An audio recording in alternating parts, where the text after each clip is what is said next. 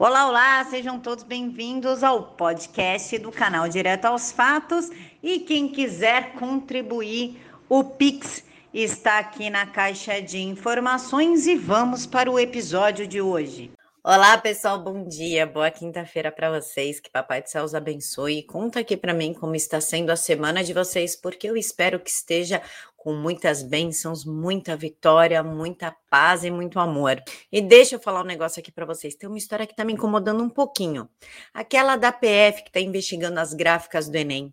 As mídias estão evitando falar exatamente quais foram os anos que envolvem essas gráficas e quem deflagrou, quem deu início às investigações que gerou esse rebuliço aí na vida de algumas pessoas, de alguns corruptos. Essa operação abrange o ano de 2010 a 2018, ou seja, governo Dilma e Temer. Não tem nada a ver com o presidente Bolsonaro.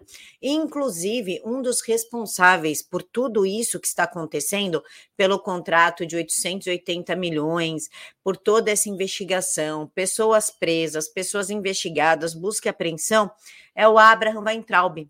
Na época que ele era ministro da, da Educação, ele que começou a juntar essa documentação, parece que começou lá com o Vélez, o Vélez desconfiou, começou a investigar, o Vélez saiu, entrou o Abraham e ele deu continuidade, juntou a documentação, comunicou à Polícia Federal e daí deflagrou tudo isso que nós estamos assistindo hoje. Parece que a grande mídia esquece de dar nome aos bois quando vai favorecer o governo Bolsonaro, mas é exatamente isso.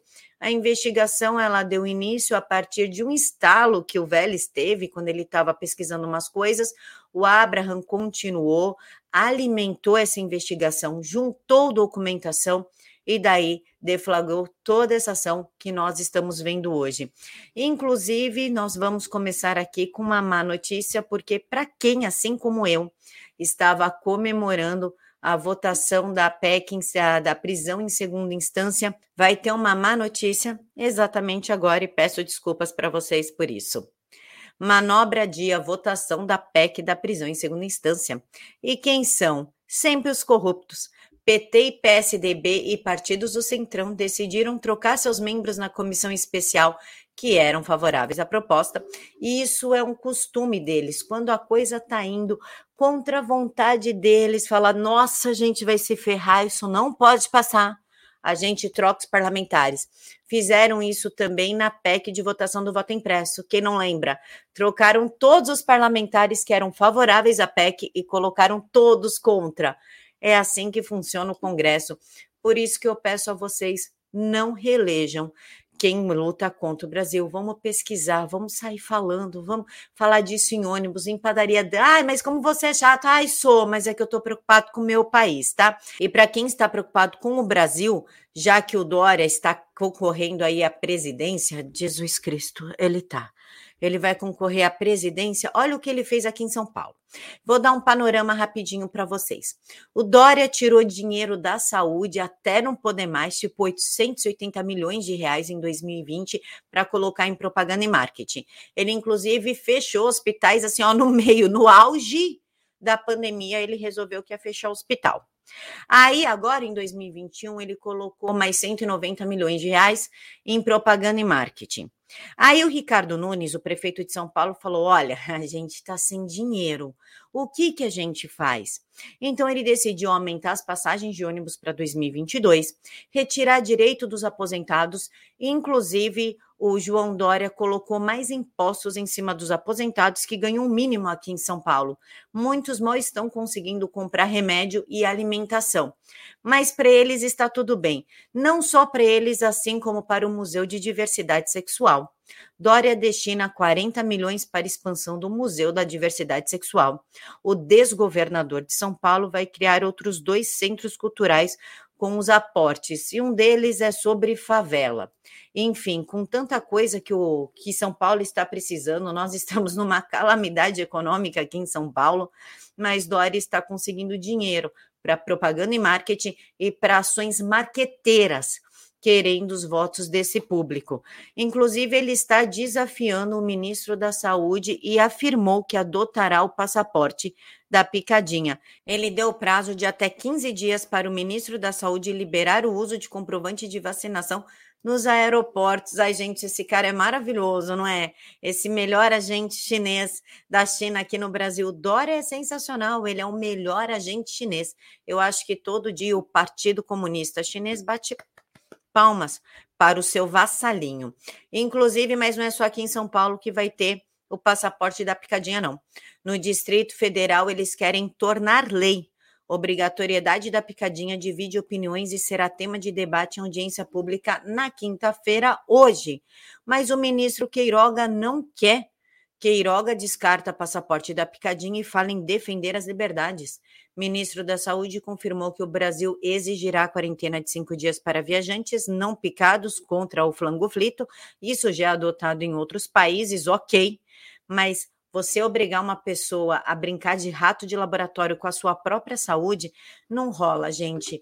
Eles não estão falando da, dos danos que essas picadinhas estão causando, pessoas morrendo, inclusive uma retardada, só pode ser retardada. Confundiu uma vacina com com a da, do flango e aplicou em duas crianças recém-nascidas.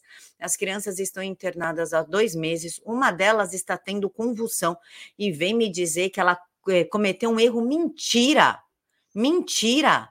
Testou para ver o que acontece, é isso que aconteceu. Tá? E duvido que não tenha anuência do Estado nisso. Mas ela fez, as crianças estão mal para caramba, mas o que, que vai fazer? Nada. Oh, meu Deus, ela errou. Oh, que tadinha. Mentira. Eles estão testando essa porcaria em todo mundo e nos obrigando a sermos ratos de laboratório. Mas as coisas bizarras, obscuras, não param por aí. Começou a temporada de anulação e salva corrupto. Justiça anula condenações de Eduardo Cunha e Henrique Alves. Os ex-presidentes da Câmara dos Deputados foram investigados por suposto esquema de corrupção na Caixa Econômica Federal. Pelo amor de Deus, o Cunha não fez delação, mas o Henrique Alves fez. Não é nada de suposto, eles realmente foram corruptos, ninguém fica tanto tempo preso como o Cunha ficou. Ele saiu por conta da, da história aí da pandemia e agora ele ganhou a anulação das suas ações. Ah, pelo amor de Deus, o negócio está saindo do, do normal. O Brasil virou assim, ó, um grande circo, tão circo que o Barroso quer te censurar. Parece que existe alguém pior que Alexandre de Moraes. Esse alguém é o Barroso, que age nas sombras, ele age quietinho. Barroso sai em defesa da regulamentação das redes sociais imperativo. O presidente do TSE disse ser preciso acertar a dose. E o que é acertar a dose? É nos calar, calar os conservadores. Ele nos odeia. É calar a direita, calar os cristãos. É isso que para ele é acertar na dose. É deixar só um lado falar, que é o centro-esquerda, esquerda e extrema esquerda. O que tá para lá não, cala esse povo que dá muito problema. Vamos deixar eles ali, marginalizados, censurados e calados. E para a gente finalizar essa sequência de boas notícias, nós temos a Simone Tebet, a senadora, aquela que entrou com o discurso do Bolsonaro, defendendo o presidente Bolsonaro, e de repente virou a camisa quando ela não teve apoio do presidente para ser presidente do Senado. Aí ela ficou chateadinha, esqueceu as pautas eleitas, né, o que elegeu ela e virou oposição. E ela é candidata ao Planalto. Senadora ganhou evidência nesse ano por atuação na CPI da pandemia, da, do flango flito, da palhaçada, CPI do que vocês quiserem, né? Aquela CPI que tentou criminalizar o presidente e não chegou a lugar nenhum. Ela, claro, óbvio que ela vai usar o discurso de sou mulher, e mereço essa vaga. Fiquem atentos, pessoal. Então é isso. Um mega beijo no coração de todos. Encontro vocês daqui a pouquinho. Fiquem todos com Deus.